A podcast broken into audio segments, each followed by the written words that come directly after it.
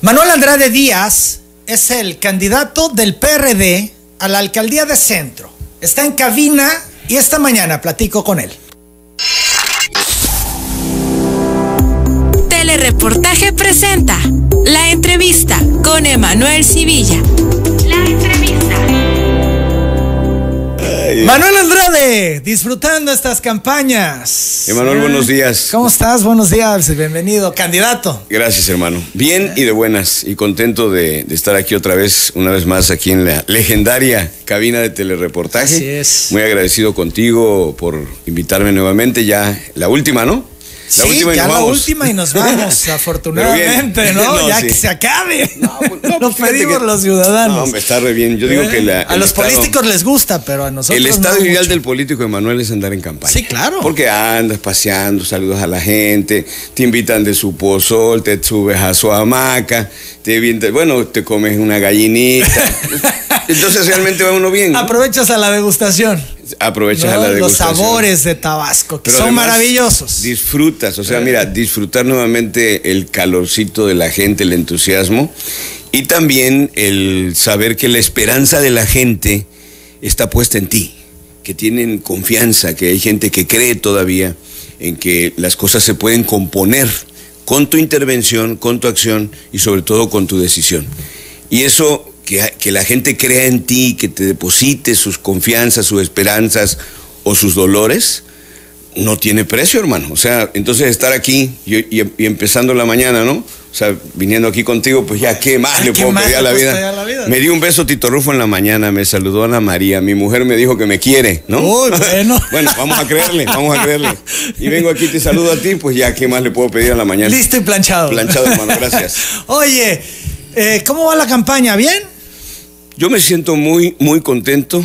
La verdad que tal como lo habíamos establecido desde un inicio, yo estuve contigo aquí varias veces cuando era yo precandidato, cuando fui candidato y cuando iniciamos campaña y te dije que mi intención era hacer una campaña eh, como me gustan hacerlas a mí, ¿no? O sea, de menos a más, muy caminada, muy platicada, disfrutándola con la gente, sin prisa, sin apretujones, sin cuaruras, sin lloraderas, sin andar chillando, sino, sino realmente redescubriendo lo que pasa en Tabasco y escuchando a la gente, proponiendo cosas. Y la verdad que te quiero decir que el propósito de la campaña se ha cumplido. Eh, recorrimos la gran mayoría de lo que nos propusimos. Nos faltaron algunos lugares por visitar. Aprovecho para pedirle a la gente disculpas porque me comprometí a algunos lados y ya no me va a dar tiempo de estar. Pero casi todo lo que me propuse lo hice. Y me siento bien porque además me siento tan, tan contento porque yo estoy seguro que vamos a ganar el, el día 6. Ya vamos a hablar de eso con más detalles. Son las 8. Añañay, digo la. Oye, Manuel, ¿y ya te hallaste como perredista? Es una nueva faceta para es, ti. ¿Qué es eso de hallarte? Pues aquí, ya Ajá. ves que en Tabasco decimos, ¿no? Es que me hallé o no me hallé, o sea, O sea, sí me ya ubiqué, me enganché. ¿no? ¿Sí? Ya, ya me enganché. Me enganché mucho con la gente del PRD porque, mira, han sido muy generosos. Ahora entiendo, ahora entiendo por qué. Bueno, entiendo varias cosas y hay cosas que no entiendo. Primero, la generosidad del PRD de haberme recibido, haberme hecho candidato, después de la historia de desencuentros que habíamos tenido, de las, de las historias que habíamos vivido juntos. Eh, aún con todo y eso, ¿no? Con, ahora sí, como dijo la canción, ¿no? Con tus defectos y virtudes, diría, este, diría, ¿quién la cantaba esa? Este, el español, hombre. Bueno, ahorita me acuerdo. Es que ya la campaña me trae jodido. Sí. Camilo Sexto, con tus defectos Claro. y virtudes. Bueno, con mis defectos y virtudes me hicieron el favor de aceptarme como candidato, como lo hicieron en su momento con Raúl Ojeda, lo hicieron con Arturo Núñez, lo hicieron con muchos otros que veníamos del PRI y que generosamente nos abrieron sus puertas, nos eh, recibieron, iba a decir nos acogieron, pero más bien nos recibieron a todos y nos han tratado muy bien. A mí en lo particular estoy muy agradecido con toda la dirigencia nacional, estatal, municipal, con sus actores políticos, casi todos, ¿no? Digo como en todo, algunos no les acaba de caer el 20, pero de ahí en fuera, con, de las seis corrientes que tiene eh, institucionalmente reconocidas el PRD, con cinco tengo excelente relación. Le estoy muy agradecido a- al senador Fósil, a Grapín, a eh, a Darwin González, a todas las corrientes del PRD porque han sido muy generosos conmigo. Y vamos bien, me siento, no, todavía no me siento este, vamos a decir que soy como un amarillo tibiezón, pero, este, pero ya seremos amarillo pollito si Dios quiere. Oye, eh, Manuel, cambia tu percepción de las tribus.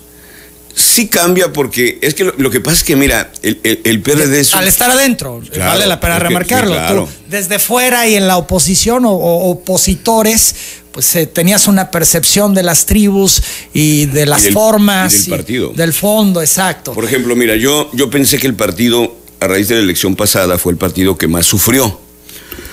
lo desmantelaron, porque mucha gente que fueron partícipes del movimiento original con Andrés Manuel, desde los éxodos, las campañas. Eh, bueno, hay, una, vamos a llamar que hay una conexión emocional, eh, motivacional en las causas. El perredista comparte muchas causas con López Obrador, diría yo que más que los de Morena, porque Morena luego se nutrió de mucha gente que vino del PRI, de todos lados, no, pero los originarios, ahora sí que los originales, fueron los que estaban en el PRD, los que sufrieron eh, los garrotazos, eh, se les pelaron los pieles, salieron callos caminando. Yo voy caminando con la gente del PRD en la campaña y me enseñan con orgullo sus fotos con López Obrador, sus banderas que ¿Y llevaron. Son perredistas. Sí, y son perredistas. Y son gente que son más auténticos en la lucha, porque en el Morena hay mucho oportunista. Entonces, hay muchos que están en la lucha. Y aprendes a conocer algo que yo siempre he dicho que pasó en los partidos, Emanuel, últimamente. Mira, yo tengo, yo estuve 41 años en el PRI. Y vamos a decir que yo formo parte de una, o formé parte de una nomenclatura del PRI, ¿no? ¿Por qué? Porque fui gobernador, porque fui consejero político nacional, porque fui diputado, porque fui delegado, porque. Así como yo, hay una, hay una nomenclatura en cada partido. Yo aún siendo priista, yo no dejaba de sentir admiración por algunos panistas o periodistas. Por ejemplo, de Diego Fernández de Ceballos, de, de Carlos eh, Castillo Peraza, del propio Cloutier, eh, que eran gentes que aunque yo no coincidía quizás con su proyecto de país o de nación, bueno, eran gentes con ideología, con formación, con discurso, con empaque, ¿no? En el PRD, con Ifigenia, con Pablo Gómez, con Porfirio Muñoz Ledo, con Cuauhtémoc, con el propio López Obrador. A lo mejor no estábamos de acuerdo, pero eran gente que tenía una concepción política, ideológica, un proyecto de país. Y así te podía revisar. En el PRI también hay. Pero llegó una mediocracia. Esos que siempre andan pidiendo que si el huesito, que si son burócratas de los partidos, ¿no? Que se la pasan allá adentro royendo su huesito y que todo el tiempo lo que quieren, le tiran para arriba para caer abajo para medrar como burócratas en, en los partidos, ¿no? Aquí hay muchos ejemplos en Tabasco, no, no, lo voy a, no voy a dar nombres para que no se ofendan, pero este, así como Pedro Gutiérrez Gutiérrez, más o menos así, ¿no? más o menos como él. Como él. Entonces, se meten a los partidos eh, y cuando se dan cuenta que son mayoría esa mediocracia, asalta el partido y desplazan a los que tienen ideología, convicción, carrera. Y ahí es en ese momento donde hasta Alito llegó a ser presidente del PRI Nacional, ¿no? o Anaya fue presidente, candidato a presidente de la República. O sea, entonces empiezas a ver cosas en las que tú te das cuenta que la esencia de los partidos no está en la cúpula, la esencia de los partidos está abajo. Para resumir, hay ocasiones en que te encuentras que hay mucho perredista y no hay partido. O hay mucho priista abajo, pero no hay PRI. Y ese reencuentro a mí me sirvió para entender mejor la naturaleza del PRD te quiero decir que es un gran partido, tiene, tiene muy nobles propósitos. Es una. Ahora creo que el reto debe ser ser un partido de izquierda moderno, que no sea intolerante, que, no, que sea menos agresivo, más propositivo, que se organice mejor abajo, que tenga estructura. Ahorita te puedo decir con, con, gran orgullo y satisfacción que en el caso de Centro el PRD acreditó el 100% de su representación de casillas, lo que tenía tiempo que no se hacía que ya realizó sus capacitaciones de sus cuadros que van a estar en las casillas, que estamos en el proceso de entrega de los nombramientos porque los ha ido entregando con lentitud en el Instituto Electoral y sabes que les tenemos que entregar para que se acrediten en casilla, que ya tenemos más o menos estructurado cómo vamos a caminar el día de la elección, cómo vamos a estar organizados y eso me da gusto porque lo estamos haciendo, digo independientemente que mucha gente del PRI cuando renuncié yo renunció junto conmigo y otros posteriores se han sumado a mi campaña en el centro. También me he encontrado con mucha gente que aunque me dicen que son de Morena o que son de otro partido, van a votar de manera diferenciada. O sea, van a apoyar el proyecto del presidente en lo federal, ¿no? Que dicen, hay que apoyarlo para que tenga su cámara. Pero en lo local vamos a apoyar a Manuel Andrade. Va a ser otra historia. Va a haber un voto diferenciado, pero concluyo diciéndote, me, me siento muy a gusto con el PRD, me siento a gusto con sus dirigentes, este, y espero darles la satisfacción, como me he comprometido, porque he trabajado mucho para ello, la satisfacción de que el PRD que me concedió el registro gane la presidencia municipal de Centro conmigo. Decías al principio, he entendido muchas cosas, pero hay otras que no entiendo. ¿Qué no entiendes del PRD? Por ejemplo, fíjate, una cosa que no entiendo es por qué tuvieron seis años un gobierno ¿no? pasado. Y yo les decía, ¿Qué hizo Núñez en su calidad de militante del PRD con ustedes? O sea, nunca se reunieron, no había identidad, nunca se compenetraron, no existía un compromiso de miembros del partido con el partido. No lograron establecer vínculos eh, políticos ni de afecto ni de relación. Entonces, como que una cosa, como que una cosa era Núñez y otra cosa era el PRD. Eh, nunca tuvieron una cabeza, porque aunque tú, aunque si tú eres miembro de un partido y gobiernas un estado, eres el líder natural del partido, ¿no? Así se decía. Aquí viene el líder natural del partido, llegaba a un evento, ¿no? Y aquí viene el primer priista de Tabasco, ¿no? Bueno, el primer perredista de Tabasco, que era Núñez, pues debió haber concitado a sus bases, haberlos orientado para que adquirieran un edificio, tuvieran mobiliario, proyectar cuadros, cobijar gente. No. Fueron seis años de inopia para el PRD, al grado tal que incluso la sucesión gubernamental del partido, ¿te acuerdas que primero jugó que era Pepe Toño y luego no era Pepe Toño, sino que era Gaudiano y que luego no era Gaudiano, sino que era no sé quién? Y a fin de cuentas le pasó como cuando la asociación de Granier, ¿no? Que primero metió a uno, sacó a otro y al final de cuentas perdieron hacha, calabaza y miel. Lo mismo pasó. Eh, y yo lo atribuyo, entre otras cosas, a que han llegado a ser o han impulsado gentes al gobierno, como pasó con Granier y con, que no son gente de ese partido, que juegan con varias expectativas.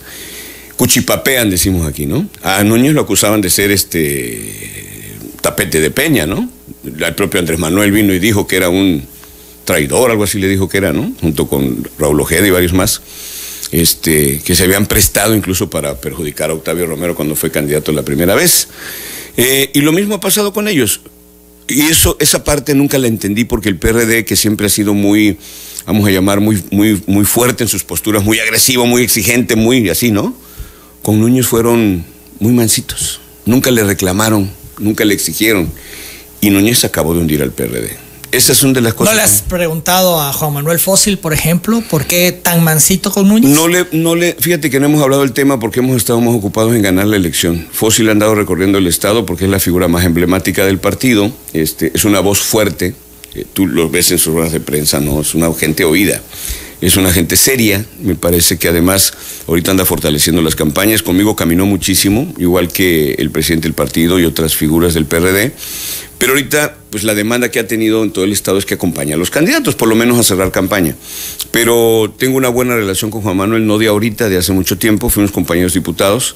Este, y es un tema seguramente que será motivo de plática con él. Y algún día vendremos a platicarlo contigo porque es interesante. Yo creo que el PRD es una historia interesante por el devenir de Andrés Manuel y cómo ha sido ahorita. Y dejar la constancia. Son las 8 de la mañana, 28 minutos. Vamos a la pausa, seguimos platicando con Manuel Andrade, que es el candidato del PRD a la alcaldía de Centro. ¿Por qué no habrán querido debatir los candidatos en esta contienda por Centro? Regresamos. El gobierno estatal, el gobernador, el secretario de gobierno se están metiendo en el proceso electoral ¿Qué dice el candidato del PRD, Manuel Andrade?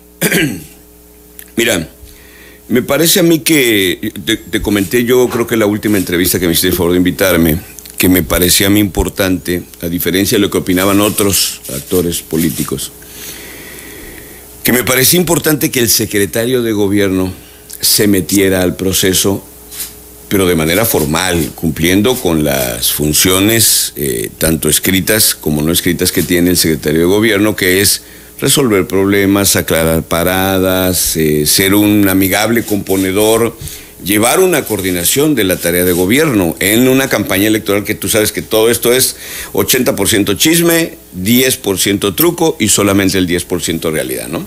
Es como los, los mítines de algunos candidatos que puta dicen que la gente se desgrana y llora y se desmaya y échenle agua y llora la viejita y le tocan la canción del Papa, puta, y viene, no, así, esa es parte del show. Pero hay problemas que son reales, en las que requieres que la autoridad y el gobierno participen. Yo eh, estuve exhortando toda la campaña a que se metieran formalmente a resolver broncas. Podría yo señalar algunas eh, cuestiones en las que les gana quizás a veces la, pasión a, los funcionarios.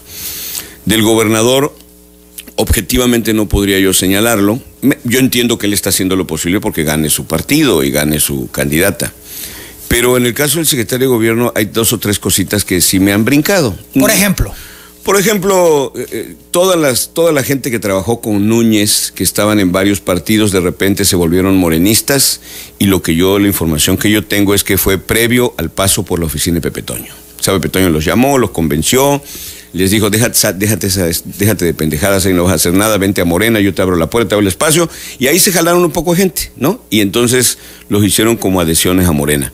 Que realmente te voy a decir que son adhesiones que eh, en política hay, hay sumas que restan o sumas que son cero, cero más cero da cero, ¿no? Como algunas adhesiones de otros candidatos que no conocen ni dónde están y se suman, bueno, más o menos así. Pero se ve la manota, entonces, eso te crea desconfianza y crea incertidumbre en el proceso.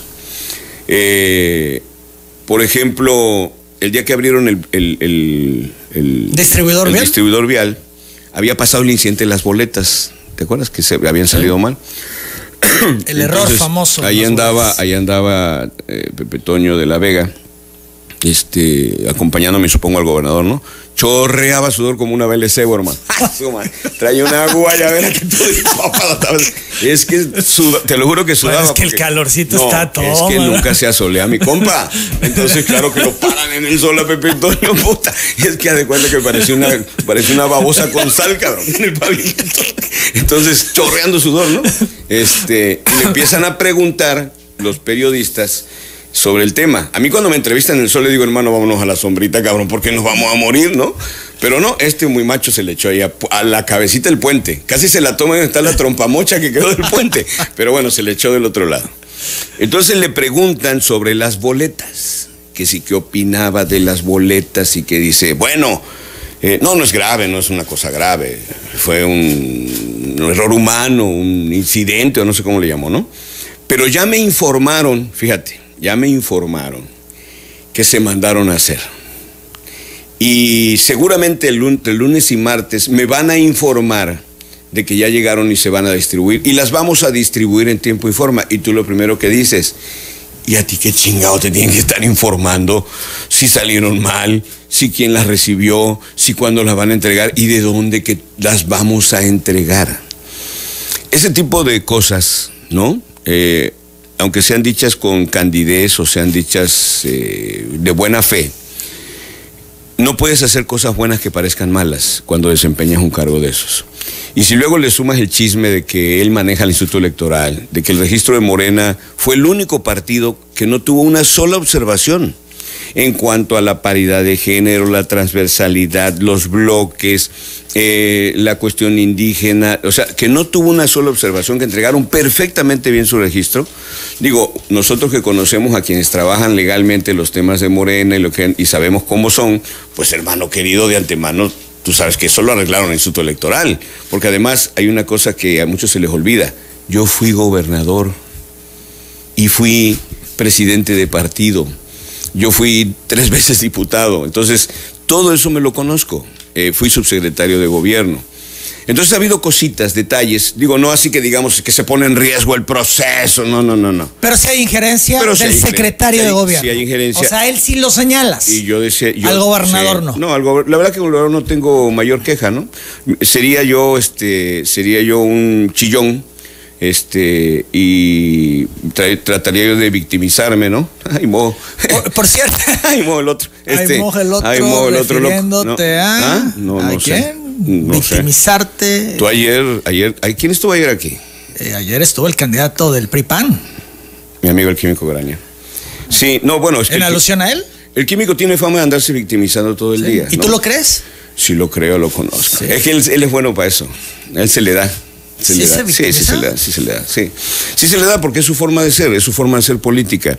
Este, ¿Es como una estrategia? Como Ayer una- le preguntaba al respecto Es y me decía, estrategia. definitivamente no, no hay nada de eso. No, sí es una estrategia. O sea, digo, lo que se ve no se juzga. Digo, no, no, no se trata. Además, no está mal, ¿eh? O sea, cada quien tiene su manera de cortar los mangos. Hay quienes cortan los mangos a pedradas, otros lo, lo cortan con una varita, ¿no? Otros, pues mandas a un compa que se suba a bajarlos, ¿no? Entonces, todo depende cómo te, te guste cortar los mangos. Entonces tú dices, lo conozco y sí se victimiza. Sí, sí, se, se tiene, se tiende, ahora sí que no sube a tender, sino se tiende a subir. Y, pero volviendo a Pepe Toño, te decía yo que me parece que ese tipo de cosas buenas que parecen malas o malas que parecen buenas le meten ruido a la elección. A mí me gustaría ver un secretario de gobierno eh, metido en el proceso, pero para despejar dudas. para- por ejemplo, estaba yo en la antesala para entrar a la entrevista contigo y estaba oyendo, creo que era Fósil, Sí, fósil, señalando unas declaraciones sí, de que de se estaban están sacando apoyos de las naves Exacto, lo bueno, Hmm. que estaba resguardado ahí, que lo estaban repartiendo y que pedía al gobierno que claro. aclarase. entonces yo yo creo como es un proceso local eminentemente local. Yo creo que el secretario de gobierno tiene que agarrar el teléfono hablarle al responsable de bienestar o al encargado de la Guardia Nacional y decirle oye compa que están sacando cosas de las bodegas no y a lo mejor le dice no es que las estamos cambiando de lugar porque vamos a usar la nave o no sé algo no Ah, bueno, pues aclárenlo, cabrón, porque acaba de, perdón, aclárenlo porque acaba de hablar Fósil al radio,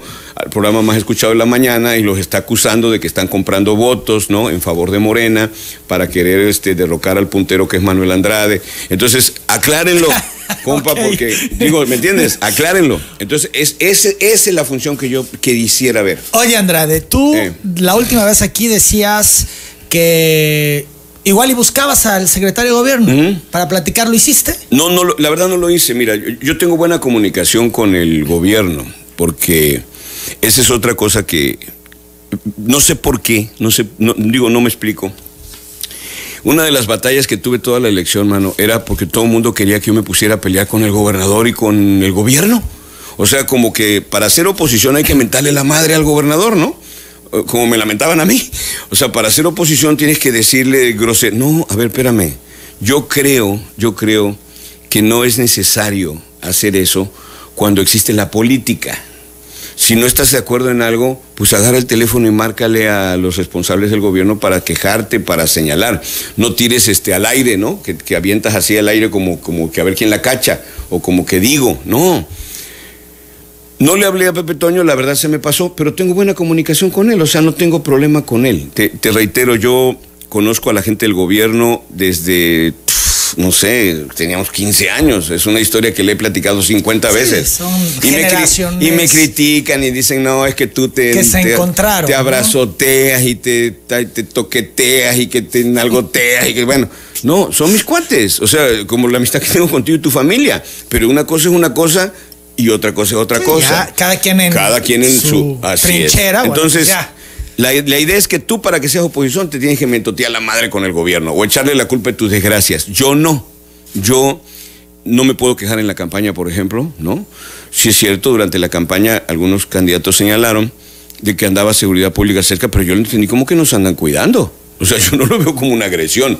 Es Sí, sí, por eso, por ejemplo, el candidato del PRI solicitó custodia, Está bien. que luego regresó. Cada quien su conciencia, cada quien su problema, ¿no? Digo, yo si tuviera miedo porque me hicieran algo hice algo, yo también lo ¿Tú, pediría. tú viste a gente de seguridad. Sí, pero además tuvieron la gentileza muchos de ellos de, de- cuando los preguntamos de presentarse conmigo y decirme, licenciado, nosotros tenemos la obligación de andar cuidando la zona y más si se trata de un candidato y más si son ex gobernadores, pues obviamente tenemos que estar pendientes por cualquier cosa y yo se los aprecio de la propia Guardia Nacional. Oiga, Entonces, eh, tú en lugar de quejarte, agradeces. Claro, están hermano, porque están cuidando cualquier cosa. Digo, yo no me siento que tenga problemas con nadie y no creo que haya nadie que así como para que diga, ah, nos vamos a echar al gordito ese, ¿no? Tampoco creo yo que valga la pena, porque este, yo no soy de pleito, yo con dos cachetadas y una, una mentada tengo, pero pero yo sí lo vi bien, o sea, lo vi bien porque además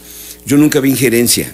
¿no? Este, me encontraba yo a las orejas de Pepe Toño también, que andaban en los surus tomando fotos. Y, sí, y, ¿Sigue bueno, orejas?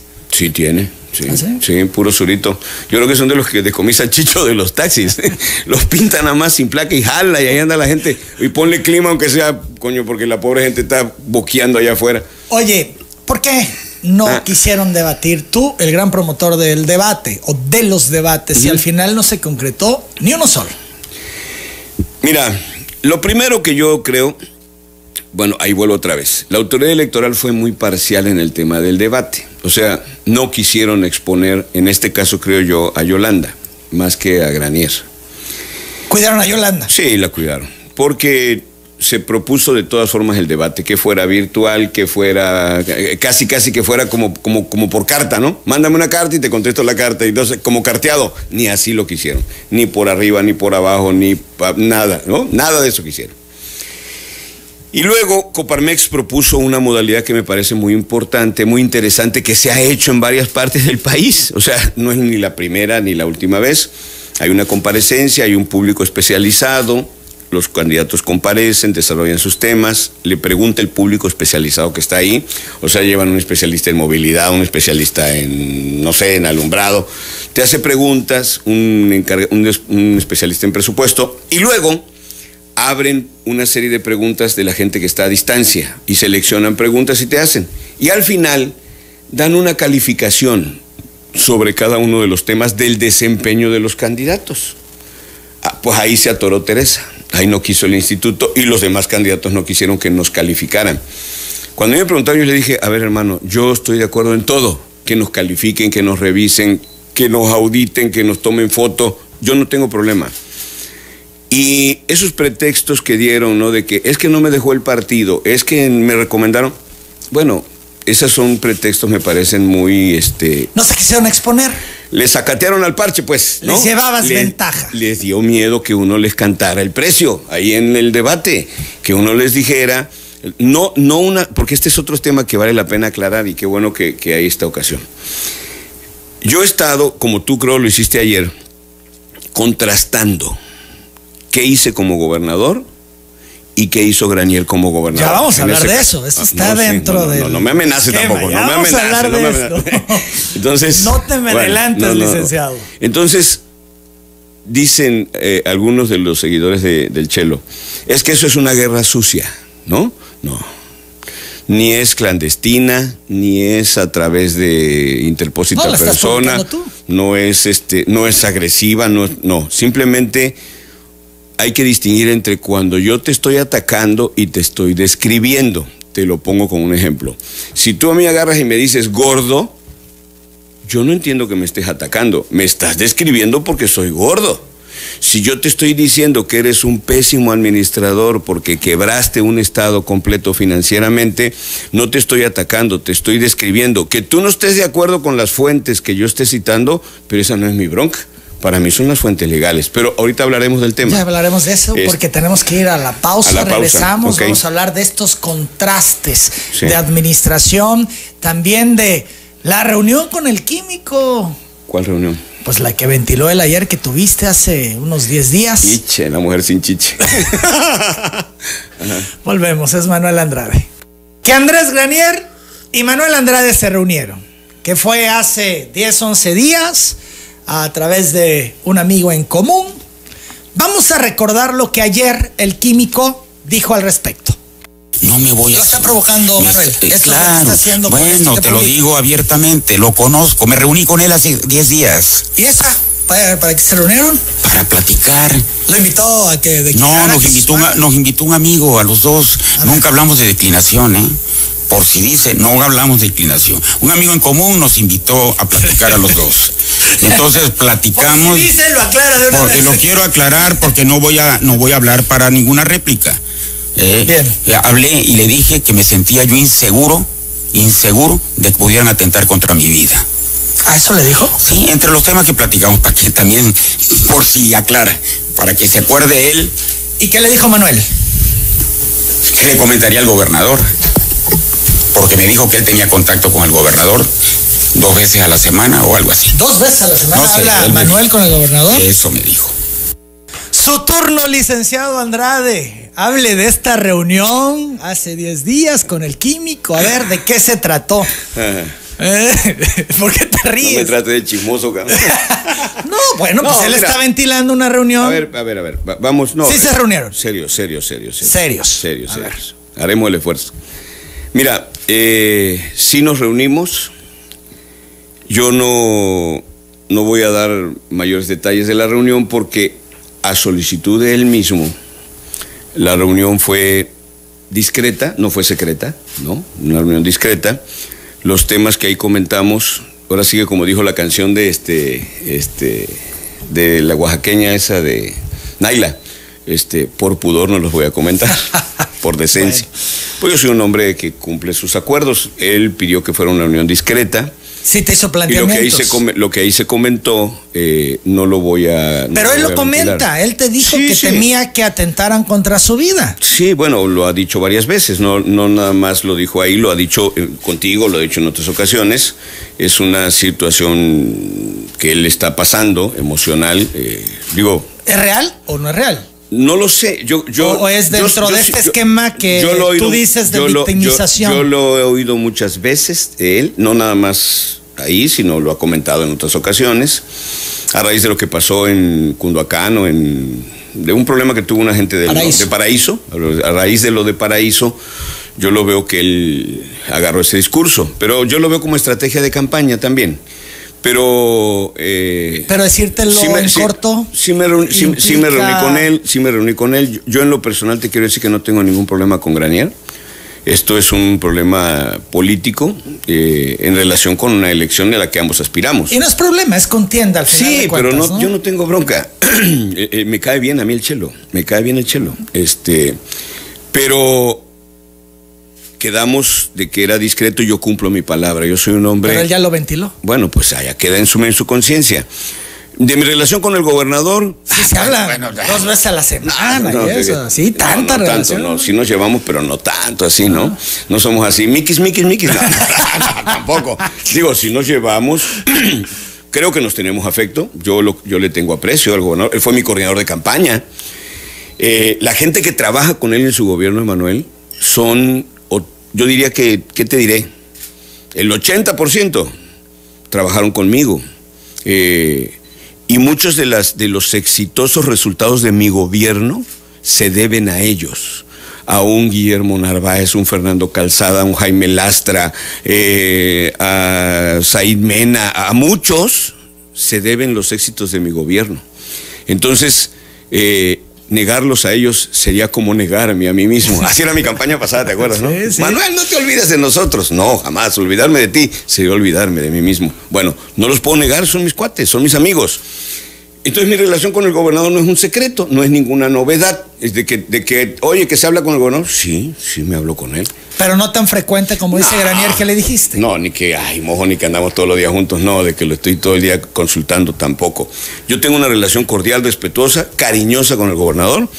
Difiero de muchas cosas que están pasando en el Estado que me parece que no se han hecho y que obviamente van a ser, eh, sin duda, motivo también de que los candidatos de oposición, como es mi caso, pues podamos ganar en el centro, porque Morena le ha quedado a deber al municipio del centro an- la administración municipal y el gobierno del Estado el gobierno federal, muchísimo. Aquí no se ha hecho nada y eso implica que la gente esté molesta y va a llevar a que la gente opte por un cambio en el gobierno.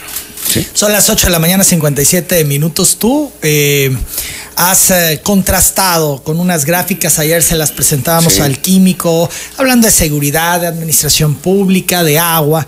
Y bueno, pues yo cuestioné al químico sobre esto porque además es alusión personal. O sea, Administración Andrade 2002-2006, Administración Granier 2007-2012, y según el rubro, pues todas las especificaciones y los contrastes que haces. Y eso que nada más tuve cinco años. Si hubiera estado seis, hasta clima le hubiéramos puesto esto. Oye, vamos a, a ver el momento en que le hago este planteamiento al químico Granier. ¿Ha visto lo que ha presentado Sí, Manuel? sí, claro, sí. Eh, llama la atención. Vamos a poner las tablas, eh, por favor, en esta transmisión en vivo. Dice, por ejemplo, claro, para poderlo cotejar los resultados de gobierno en administración pública, 2002-2006, Andrade, 2007-2012, Granier. Dice Andrade, la deuda del Estado recibida fue de 1.200 millones de pesos y se entregó en 390 millones de pesos, casi 700% menos. Y dice que Granier dejó una deuda de 23 mil millones de pesos, según declaró el exgobernador Arturo Núñez. Y también secretarios del gabinete con salarios y compensaciones de 400 mil pesos. Esto en cuanto a administración pública. Es lo que contrasta Andrade, de su administración con la de Andrés Granier. Sí. ¿Qué dice Andrés Granier? Bueno, Andrés Granier lo que le contesta al licenciado Manuel Andrade, que por favor cheque bien las cifras. ¿No son? Está mintiendo. Está mintiendo, pero te voy a decir, te voy a decir, te voy a decir algo muy importante. No me voy a subir al ring a pelear con el licenciado Manuel Andrade. No, es simplemente no, no, no, aclarar no, Emanuel, las cifras que él da con las cifras porque es muy fácil decir, ¿cómo decir que dejo una deuda de 25 mil millones? Porque dice, porque dice Arturo Núñez. Porque dice Arturo Núñez. Porque él hizo Así lo plantea Bueno, bueno, pues tiene que, tiene que justificar que lo justifique Manuel Andrade, que no está diciendo la verdad, que está diciendo mentiras, de hecho. Bueno, a ver, regreso a lo de las tablas. Yo presumo, eh, Manuel, y, permíteme que lo haga, eh, que mi gobierno ha sido el más exitoso de este siglo por los resultados obtenidos, por los logros que hicimos en el Estado, porque le cambiamos para bien la vida a la gente. Todo lo que se refleja ahí, el manejo del recurso, las obras. Yo hice el Juan Gran, el Hospital de la Mujer, la ampliación, remodelación y equipamiento del Hospital del Niño, del Rovirosa, el Centro de Rehabilitación, el Sistema Estatal de Urgencias, el Laboratorio Regional. Hicimos, eh, equipamos de, eh, ocho hospitales o diez hospitales municipales, compramos el acelerador lineal, la resonancia magnética, los mastógrafos, los tomógrafos, el área de cirugía cardíaca, de neurocirugía, de litrotripsia, de este el que te hacen los huequitos aquí, ¿cómo se llama? de para operarte, la, paroscopía, este mandamos a, becamos a médicos, certificamos en ISO 9000 todo el gobierno. Teníamos medicinas para todos no teníamos problemas. Éramos Premio Nacional de Salud cuatro años. El sistema de abasto de medicamentos de Tabasco era el ejemplo nacional. ¿Qué fue el gobierno del químico? No había medicinas, no pagaron los seguros de los equipos, no le pagaban a los médicos, tronó el sistema de abastecimiento y no lo digo yo, no había medicinas. Al término del gobierno, plantones de maestros, plantones de policías, plantones de, de seguridad pública porque no les pagaban, porque no tenían dinero, tuvieron que hacer una reingeniería administrativa a la mitad del gobierno donde corrieron a más de 10 mil gentes porque se habían acabado la lana, porque todo el apoyo que llegó de las inundaciones nunca lo vimos reflejado en nada, ni el mercado. Que las cifras no son las correctas. Pero es que dice que porque, a ver, el día que tomó posesión Arturo Núñez como gobernador en el Congreso, que él ya no fue, por cierto, ahora sigue como dijo el de Zapata, el, dicho en Zapata, ¿no? En la puerca cara de los diputados del PRI, les dijo Núñez que recibió un Estado así, así, así, así, y que iba a proceder contra los que habían saqueado Tabasco así, así, así, así, y dijo, dejó una deuda de 23 mil millones de pesos. Eso lo dijo él. Que él no esté de acuerdo, pues que se lo reclame a Núñez. ¿Tú se le crees a Núñez? Yo sí le creo la cifra que dijo Núñez, es lo único que le creo, pero sí se la creo. Este, pero además, todo lo demás que está ahí es cierto. O sea, y los fuentes Núñez, no hay una información oficial al respecto que Fue lo que presentaron en el Congreso. 23 mil millones de pesos. Fue lo que presentó en el Congreso. Él dijo, esto así fue como recibí el, el, gobierno. Y es la base de la demanda que hicieron contra ellos por todos los problemas que tuvieron. Pero te agrego otra cosa además. En el manejo de los recursos públicos y en la, en la situación de seguridad, también, o sea, no necesitas ir a los datos no se acuerda la gente, creo que la gente se acuerda. En la época del químico Granier se vinieron los secuestros, los levantones, los asaltos, las balaceras. Hubo un 15 de septiembre que la gente no fue al grito. porque se corrió el rumor de que iba a haber balacera y la... no fue la gente. Porque fue cuando se pobló Yucatán de tabasqueños, salió la gente huyendo. Y yo tengo testimonios de gentes que buscaron al gobernador y le dijeron, me secuestraron a mi pariente, a mi amigo, no sé qué, ¿qué hago? Y le dijo, paga, compa. Y cuando, y cuando lo recuperes, si tienes dinero, vete, porque esto está fuera de control. Y tenemos amigos, tú y yo tenemos amigos comunes, que así pasó, no lo estoy inventando. Porque saben perfectamente bien que luego el pretexto de muchas cosas yo digo que Granier se haya robado dinero, no, no tengo manera de acusarlo, pero lo que sí te puedo dar testimonio es que muchas gentes decían, es que a él lo engañó su gente, su gente abusó, su gente robó, su gente se llevó. Es como el debate, es que no voy porque el partido no me deja. Bueno, lo que se requiere no es eso, se requiere en cualquier cargo, gobernador o presidente municipal, alguien que se haga responsable de los actos de su gente, que sea el que responda por el gobierno. ¿Tú le crees a Granier cuando dice, yo no tengo nada que ver, fue mi gente, no soy yo? Yo sí, yo sí puedo darle cierto grado de credibilidad en el sentido de como él dice, lo mata el corazón, ¿no?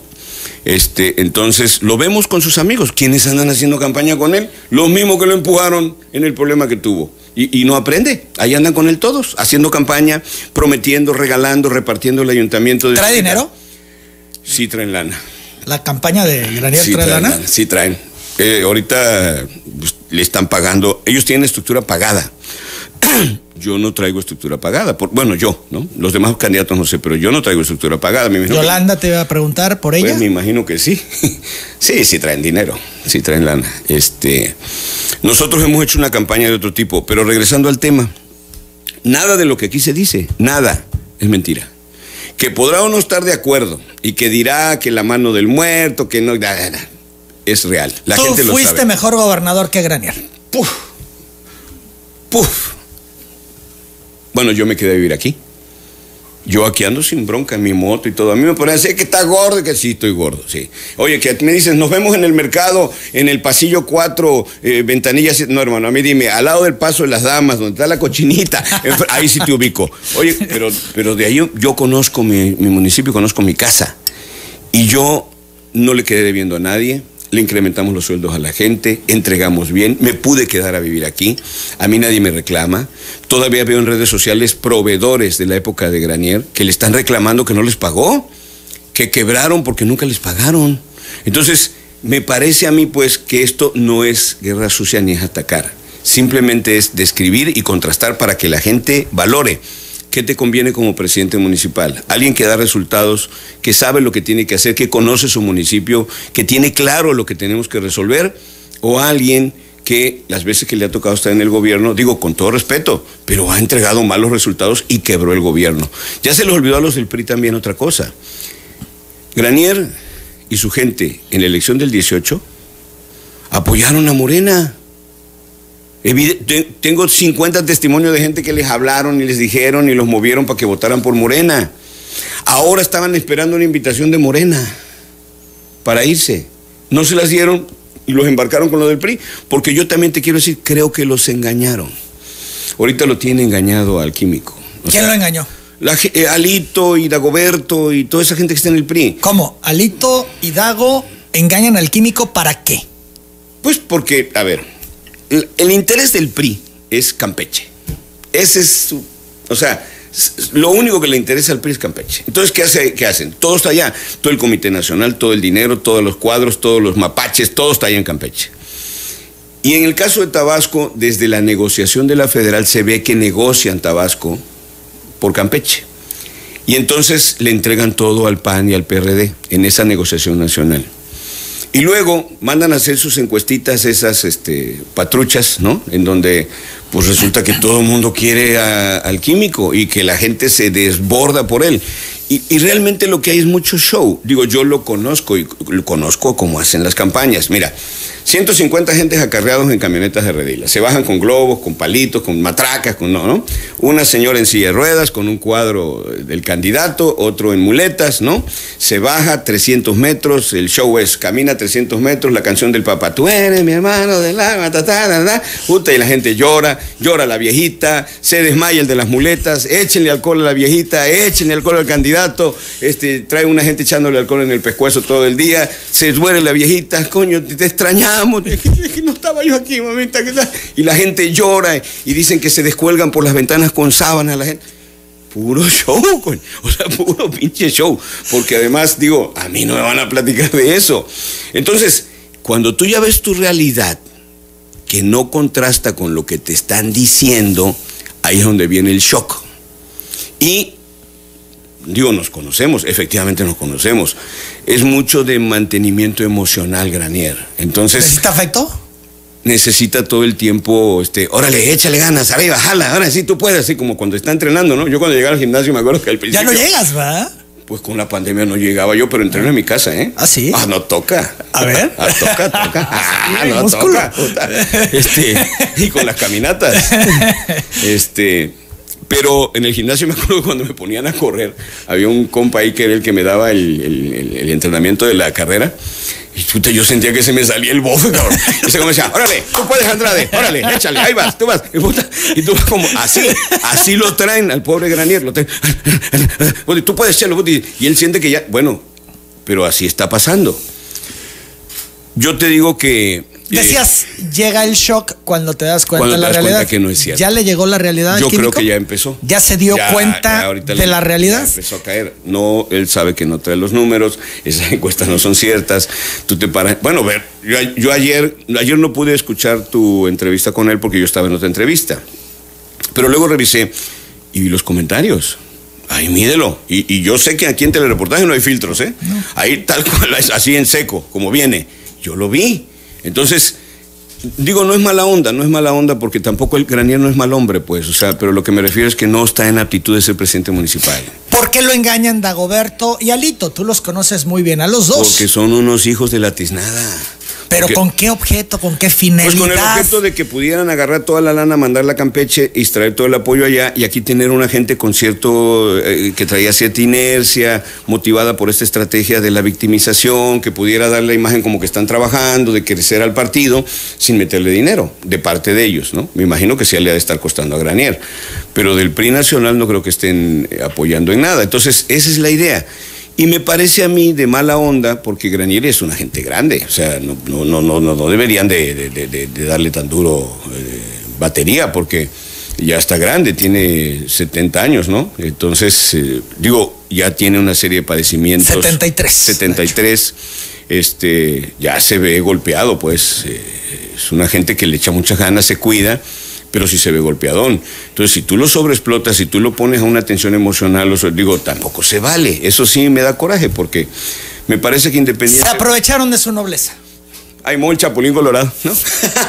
pero 9-11. Sí, Manuel Andrade, tú hiciste gobernador, Andrés Granier. Yo lo apoyé, fue mi propuesta para que fuera candidato a gobernador. ¿Te arrepientes ahora que contrastas resultados? No me arrepiento de haberlo hecho candidato. Yo creo que fue un gran candidato. Yo creo que estaba. Sí, pero, pero no era el tema que sea un gran candidato, sino al final que sea un gran gobernante. Es que lo que pasa, lo importante, Emanuel, no es cómo entras, sino cómo sales. Pero tú no puedes saber cómo vas a salir. Yo a la gente por eso le reitero en esta elección. Pero si lo conocías. Sí, claro. Conociéndolo lo hiciste y mucha gente me decía candidato. y mucha gente me decía, hermano, puede ser un gran candidato, pero va a ser un mal gobernador. Le dije, vamos a darle el beneficio de la duda, ¿no? Y bueno, pues nos salió un puque. ¿Qué hacemos? Por eso te pregunto, ¿y te arrepientes de ello? Mm. Yo no me arrepiento de mis decisiones políticas. Podría en ocasiones... Aunque hubiesen estado equivocadas. Pero no me arrepiento. Yo soy hombre de decisiones y lo que hago no me arrepiento. Eh, reconsidero y aprendo. Aprendo del error pero no me arrepiento. Este, pero además yo también creo otra cosa, Manuel. En, asuntos de política cuentan mucho los tiempos y las circunstancias. O sea, no es lo mismo eh, el Cruz Azul hace 23 años que ahora, ¿no? O sea, este es un Cruz Azul renovado que puta, ganó su campeonato y ahorita este yo yo tengo amigos que tenían su camiseta del Cruz Azul ya toda comida por la cucaracha, hermano. y, ahorita volvieron a salir del closet. Coño, se pusieron su camisa. No, ahorita los vieras. Orgullosos. No, hombre, se sienten unas chuchas cuereras, pero Así pasa en política. Tú no hubieras dado un peso por el Cruz Azul hace tres años. Es más, se volvió una frase, ¿no? La Cruz Azuleaste, ah, sí, ¿no? Claro, no, te voy a decir, de hecho, viendo el primer tiempo, pensabas, va de nuevo la Cruz Azuleada. Sí, pero bueno, ya ves. Eh, Control mental, Todo. lograron mantener el equilibrio ante la tensión. Yo, yo me pongo, yo, yo pongo como un ejemplo conmigo. Todo el mundo decía, no, hombre, ese gordito, qué chingado va a ser, hombre, no va a llegar ni a la final, lo van a planchar, lo van a ganar entre. Bueno, pues ahí vamos, ahí vamos. Estamos en la competencia. Creo que vamos a ganar la elección. Creo ¿Es entre Yolanda y tú o entre, Granier y tú? Yo creo que es entre Granier y yo. ¿Sí? ¿Yolanda no pinta? Pues no la, yo no, bueno, por lo menos en los estudios que yo tengo no la veo. No, no es que esté. En los estudios, digamos, sondeos, encuestas. No, encuestas demoscópicas. Ok. A ver, es que. Y ahí tú sales en primer lugar y en segundo lugar Granier. Granier. Y tercer lugar Yolanda. Yolanda.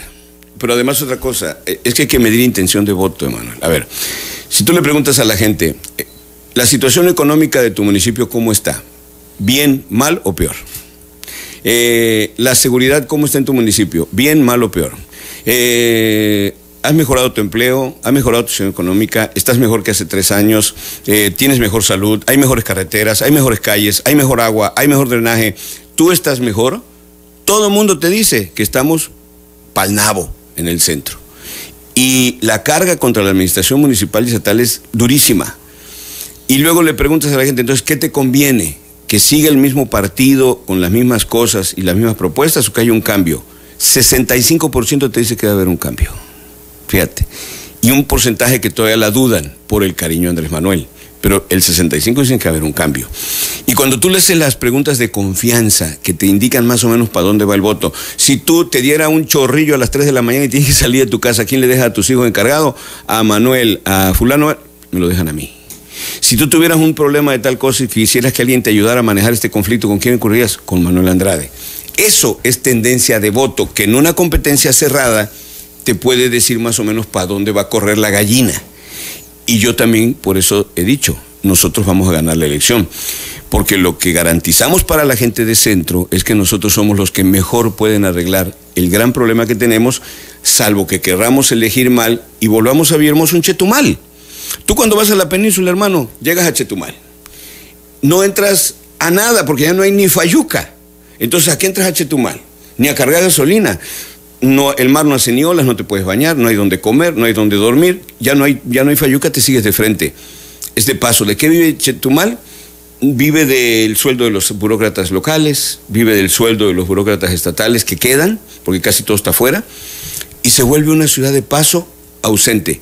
Si elegimos mal, eso va a ser el centro y Villahermosa una ciudad eminentemente de paso. Las 9 de la mañana, 16 minutos antes de la pausa, Manuel, para cerrar aquel tema de la reunión con Granier, él había dicho que eh, te comentaba que tenía temor que atentaran contra su vida y que tú le dijiste que se lo comentarías al gobernador. La pregunta es, ¿lo hablaste con Adán Augusto López? No, no, yo con el gobernador no hablo esas cosas. Pero tú le dijiste a Granier que le dirías al gobernador eso que te estaba compartiendo él.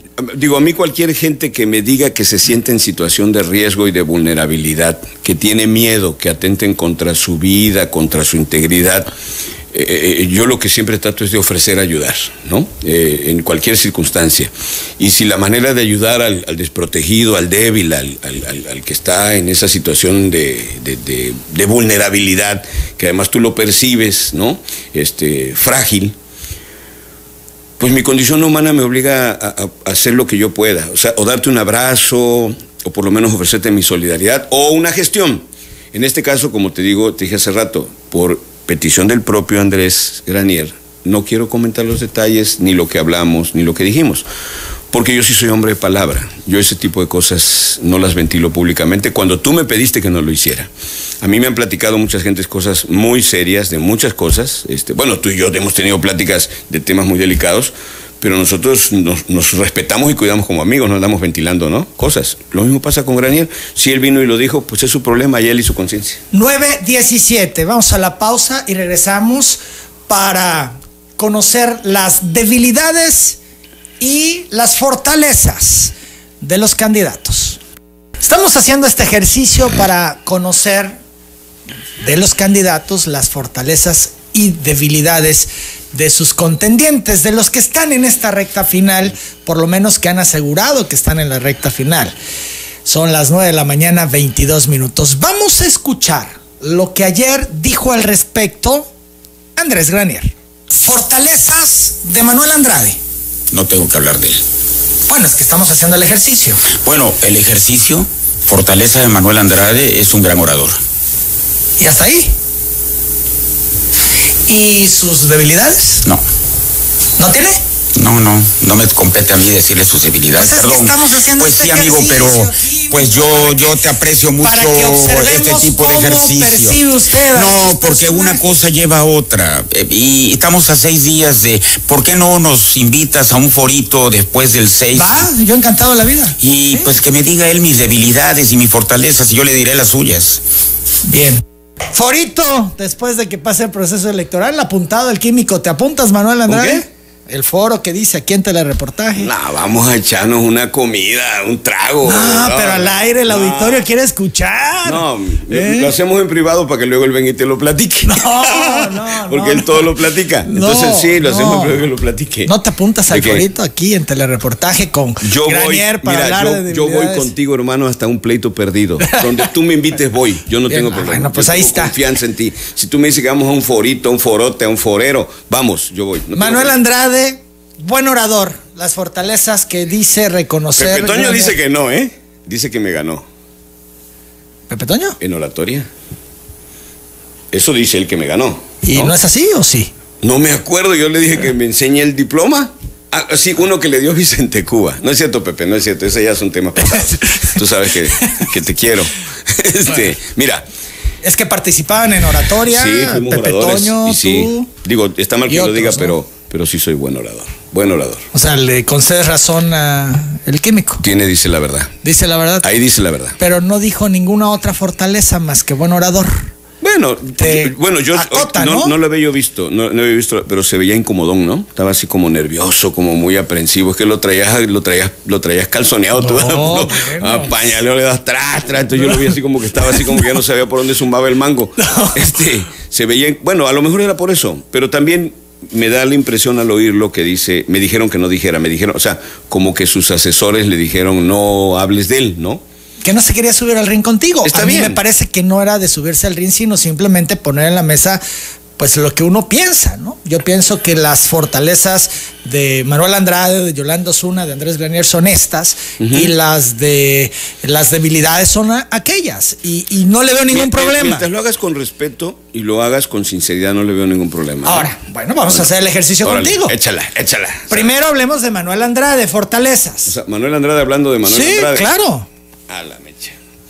Bueno, yo, yo, yo creo que soy una gente perseverante, soy una gente organizada, me considero que soy una gente inteligente, que soy una gente sencilla, soy una gente eh, que no es pedante, soy una gente honesta.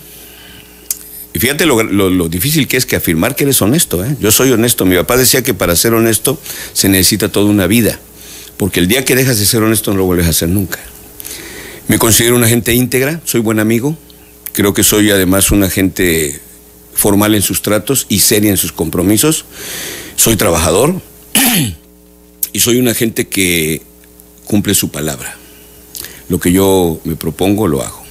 Mis debilidades.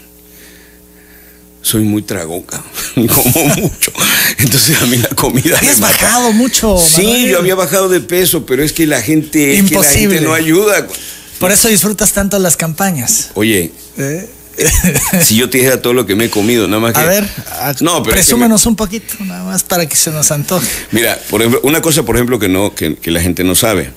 Este, Chuy Sevilla, tu hermano, le gusta el guiso en verde, pero no le gusta la tortuga, ¿no? Y hace el pollo en verde. Un- No, pollo. le gusta la tortuga, claro. Pues a mí nunca me ha invitado ese cabrón, me invita puro pollo en verde. Entonces, anda, anda. Bueno, porque respeta y no Ah, compra no, lo, no, com- no come tortuga la por eso. tortuga, pero Bueno. no porque no le guste, sino porque Bueno. pues, no puedes comprar tortuga. No, ¿no? come tortuga. Pues a mí me encanta la tortuga, me gusta el armadillo, me gusta el tepescuintle, me gusta el cangrejo, me gusta todo lo que ahorita están prohibiendo, todo eso me gusta. Este, mis debilidades la comida, mis debilidades mis hijos, mis hijos en el sentido de que todo lo que hago tiene como parámetro pensar qué prestigio le voy a dejar a mis hijos, qué apellido les voy a dejar y qué herencia moral les voy a dejar. No la, no la económica, porque esa, digo, independientemente que haré mi esfuerzo para no dejarlos desprotegidos, pero ellos se tienen que aprender a ganar su, propio dinero y a, labrar su prestigio, pero por lo menos dejarlos encaminados. Y la tercera, cumplir mi palabra, mi debilidad también tiene que ver con este, con que creo mucho en la gente, fíjate. Creo mucho en la gente. ¿Te parece al químico en eso? No, no. el químico es buena gente, pero yo creo en la gente. ¿Tú no eres buena gente? Sí soy buena gente, pero no soy, no soy cándido. El químico a veces peca de candidez, peca de eso. Entonces yo no, yo creo en la gente, pero también eh, soy muy, una de mis debilidades es que a veces soy demasiado estricto con la gente. O sea, yo quiero al que me quiere, al que no me quiere, no lo quiero. Yo no ando fingiendo cariños o amores que no siento. No me gustan, soy muy claro, no me gustan las ofensas en público y las disculpas en privado. Si tú me ofendes en público y te quieres disculpar conmigo, discúlpate en público. Pero no de que me digas luego en privado, oye hermano, discúlpame, es que ya sabes que así es la política. No, quería. No, chinga tu madre, así no es la política. aquí no me digas a mí de que me ofendes en público y me pides disculpas en privado. No, si me quieres disculparte, discúlpate en público. Esas son mis debilidades. Este, de ahí en fuera, seguramente tengo más defectos, ¿no? Soy buen cristiano, soy buen católico, eh, creo mucho en Dios. Eh, yo estoy convencido que Dios es el que va a definir, eh, dentro de mi creencia, yo siento que Dios va a definir quién va a ser el presidente municipal. Y, así hagas lo que hagas. Si Dios no quiere, no vas a hacer.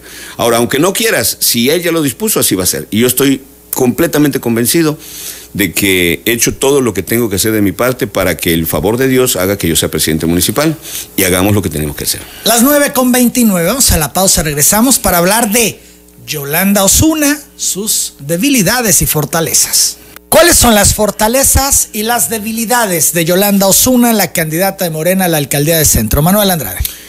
Yo, hasta donde conozco a Yolanda, me parece que es una gente organizada, o sea, es una mm, gente que sabe, que sabe darle orden a sus cosas. Este, me parece que es una gente preparada, o sea, ha estudiado, se ha instruido y no le conozco yo eh, algo que demeritara la imagen que hasta ahorita conservo de ella. Me parece que es una mujer respetada, respetable, este, y además es una dama.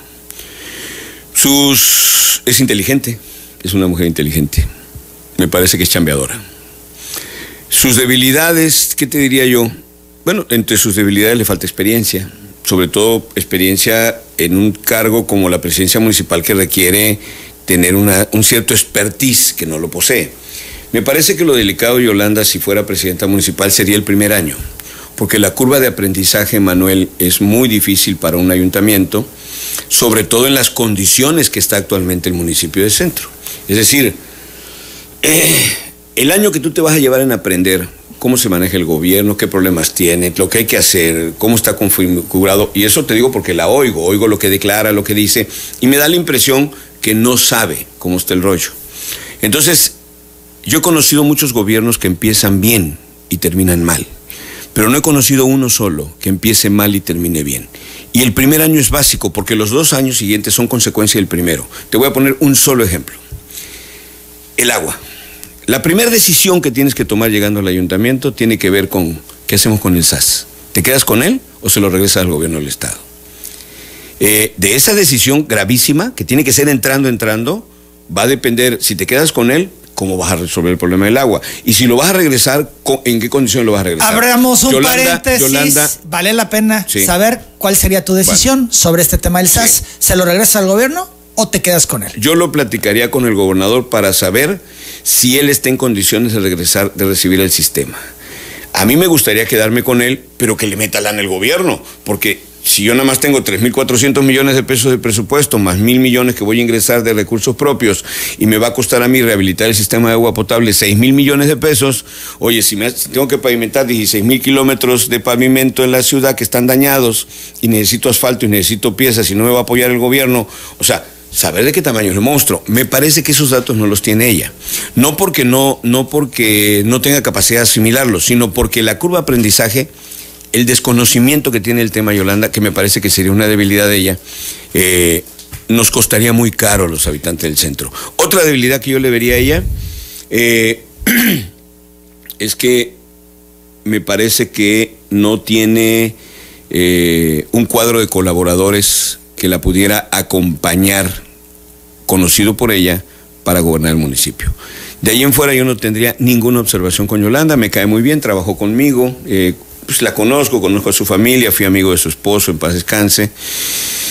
Y me parece que independientemente uno tiene que ser, eh, ante todo, comedido con las damas, ¿no? Tiene que ser respetuoso, educado. Aunque tengas algún criterio sobre ella, no debes de serlo. Y yo a Yolanda le mando un abrazo con mi cariño. Andrés Granier, fortalezas. Eh, Granier es un tipo eh, de sangre liviana, cae bien, es un tipo que cae bien, tiene, tiene su estilo, es este, es bonachón, ahorita que ya, ya está grande, eh, pues se ve como un abuelito, ¿no? Así acogedor, te dan ganas de abrazarlo, así de que te, ¿no? Este, debe tener olor así de galletita María, ¿no? Como bueno, entonces, como que te dan ganas de abrazarlo. Eh, creo que ha sido un buen tipo. Dentro de sus cualidades, creo que también es una gente, tiene, tiene buena charla, es simpático. Este, me parece que es un tipo que cuando se propone algo lo, lo, persigue, lo, busca, lo, o sea, lo, talonea. Sus debilidades, eh, creo que le gana más el corazón y el sentimiento que la razón. O sea, antepone siempre sus cariños, sus afectos por encima de sus deberes. Y eso lo, lo hemos visto en su vida, ¿no? Este, creo que tiene, eh, necesita mucho de mantenimiento emocional en, su vida cotidiana eh, para, para estar fuerte. Eh, me parece también que es una gente ahorita que tiene problemas de salud y que, y que eso lo ha minado. Él ayer me decía que estaba muy bien, con seguimiento por su problema de corazón, pero bien. Sí, pero no es lo te, te repito, o sea, no es lo mismo a los 70 y qué? Tres. No es lo mismo a los 73 que a los 55 que tengo yo, ¿no? Digo, yo también me cuido y estoy gordo y, tengo que... Pero yo, yo afortunadamente no soy hipertenso ni tengo diabetes este, todavía. Eh, no tengo mayor problema de salud. Eh, mi problema es la gordura, pero no es lo mismo ahorita que lo que era yo hace 20 años. Este, pues si cuando me fui al gimnasio que te platiqué fue por andarle haciendo al valiente jugando fútbol con mis hijos. Ahí me dio con los papás de los niños, ah, vamos a jugar, pues de pendejo y me lastimé los pies. Entonces, ya no es lo mismo. Es lo mismo con, el chelo. O sea, no, no es que sea malo, sino que ya también le da, no le ayuda. Es lo que diría yo. Pero bien fuera, el Graní sabe que independientemente de todo esto, cuando vayamos al, al forito, decía él, ¿no? y este, sí, aquí en Sí, hermano. y seguramente nos vamos a echar una comidita, unos traguitos, y ahí vamos a platicar.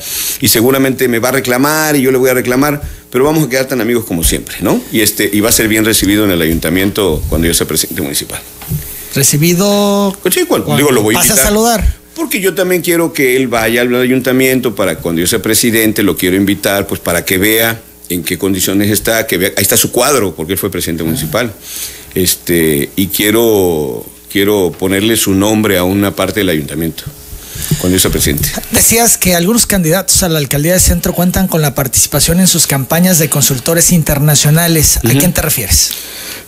bueno, no me dijeron para quién estaban trabajando, pero aquí estaban, o sea, yo los conozco. Platiqué con ellos porque de, de, todos los candidatos, Emanuel, el que tiene más tiempo haciendo campaña y anda en política soy yo. O sea, yo he estado en varios comités nacionales, he sido dirigente de partido, trabajé con Madrazo, trabajé con Gurría, yo presumo, como lo digo, de que mi trayectoria de vida se ha formado como un profesional de la política. Yo no soy ganadero, yo no soy comerciante, yo no soy agricultor, yo no, no, yo soy político y me he formado en eso. Y conozco un mundo de gente de, que se dedican a temas políticos, entre ellos a estos. Saludé a varios de ellos, que me los encontré en el devenir de la campaña cuando yo lo comenté, y les pregunté, porque tú, ves, tú te encuentras a, a, este, a Solá en Tabasco y tú dices, a ver, ¿qué andas haciendo aquí, no? No, no pasas, no viniste de paso. No, me dijo, fíjate que estoy trabajando en Campeche en una campaña, pero me pidieron venir aquí para, para ayudar a un candidato. Ah, ¿y cómo la ves? No, pues estoy llegando, me estoy empezando a involucrar. ¿No le preguntaste de qué candidato? La verdad que yo soy muy discreto, hermano. Ay, no, no, no, discreto, ¿eh? Pero espérame, pero sus fortalezas. Sí, soy discreto. La gente sabe que soy discreto, ¿no? ¿No? Yo platiqué la reunión con Granier. No. Soy discreto, ¿no? Ahora, yo también presumo una cosa. Eh, el sábado, como tú estás enterado, hice un evento que se llamó Concentrados. Concentrados es una palabra que habla, tiene varias implicaciones. Concentrarte es dedicarte a lo que estás haciendo y también estás en el centro. Concentrarse es ponerte en el centro, en el centro del municipio. Y ahí comenté dos, tres cosas que, que tienen que ver con esto que estamos hablando de fortalezas y debilidades.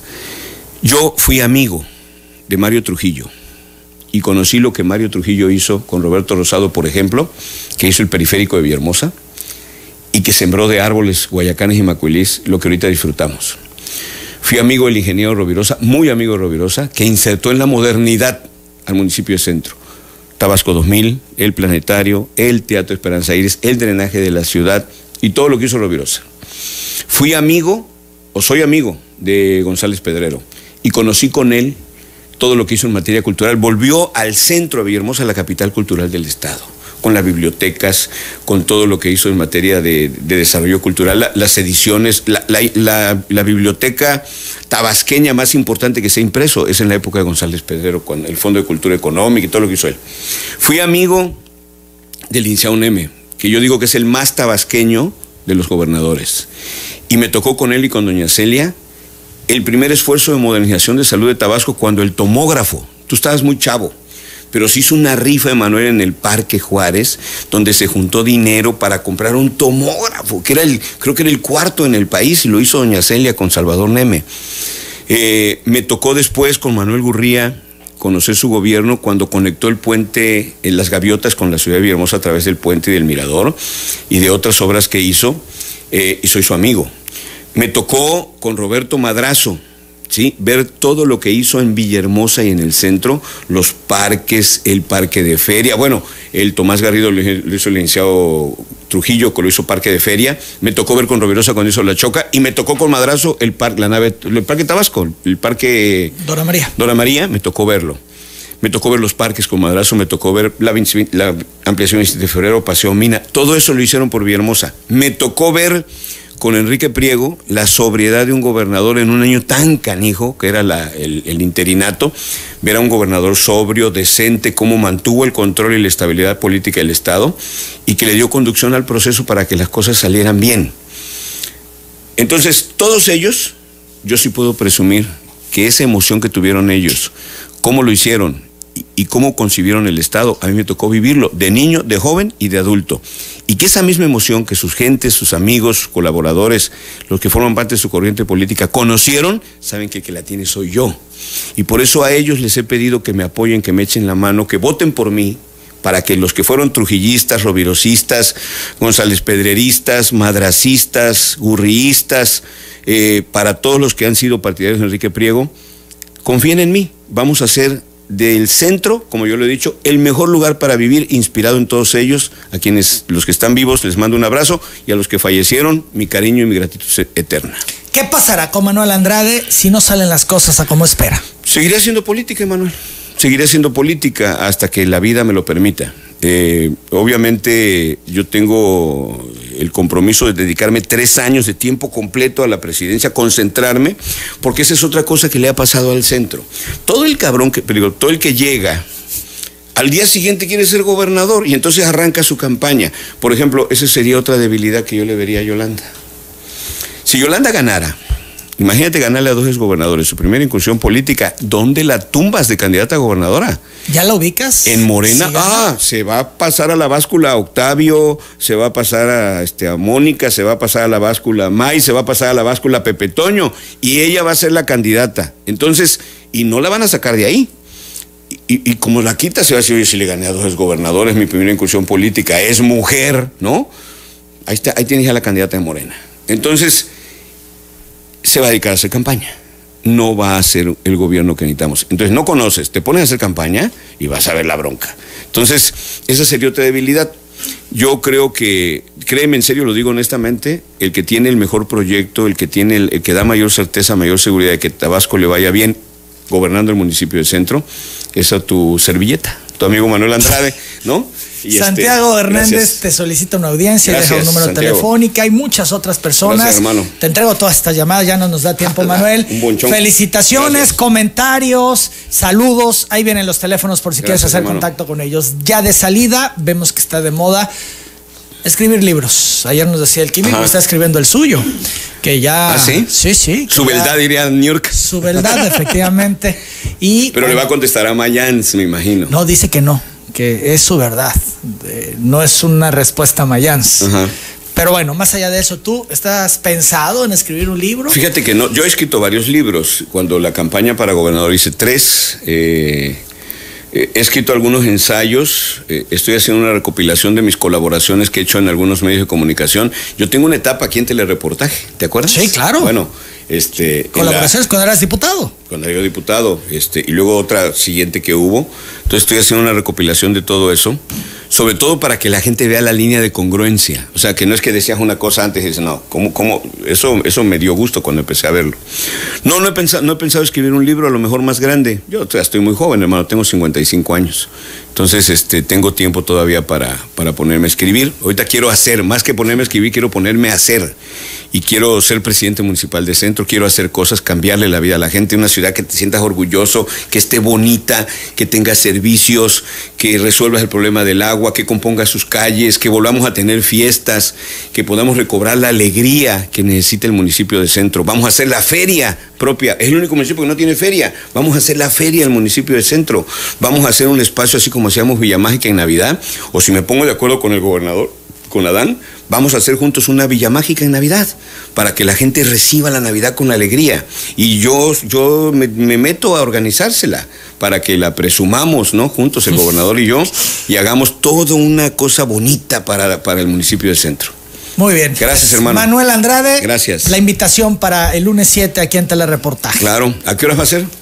Pues desde ese temprano. No es el favorito. Ese no es el favorito. No, no, ese ah, no es el favorito. Es desde temprano para, bueno, pues conocer tus impresiones y claro, hermano. Eh, platicar al respecto, ¿no? De lo que vaya a ser la jornada electoral del 6 de junio. Gracias, Manuel. Te agradezco mucho, Manuel. Gracias a ti.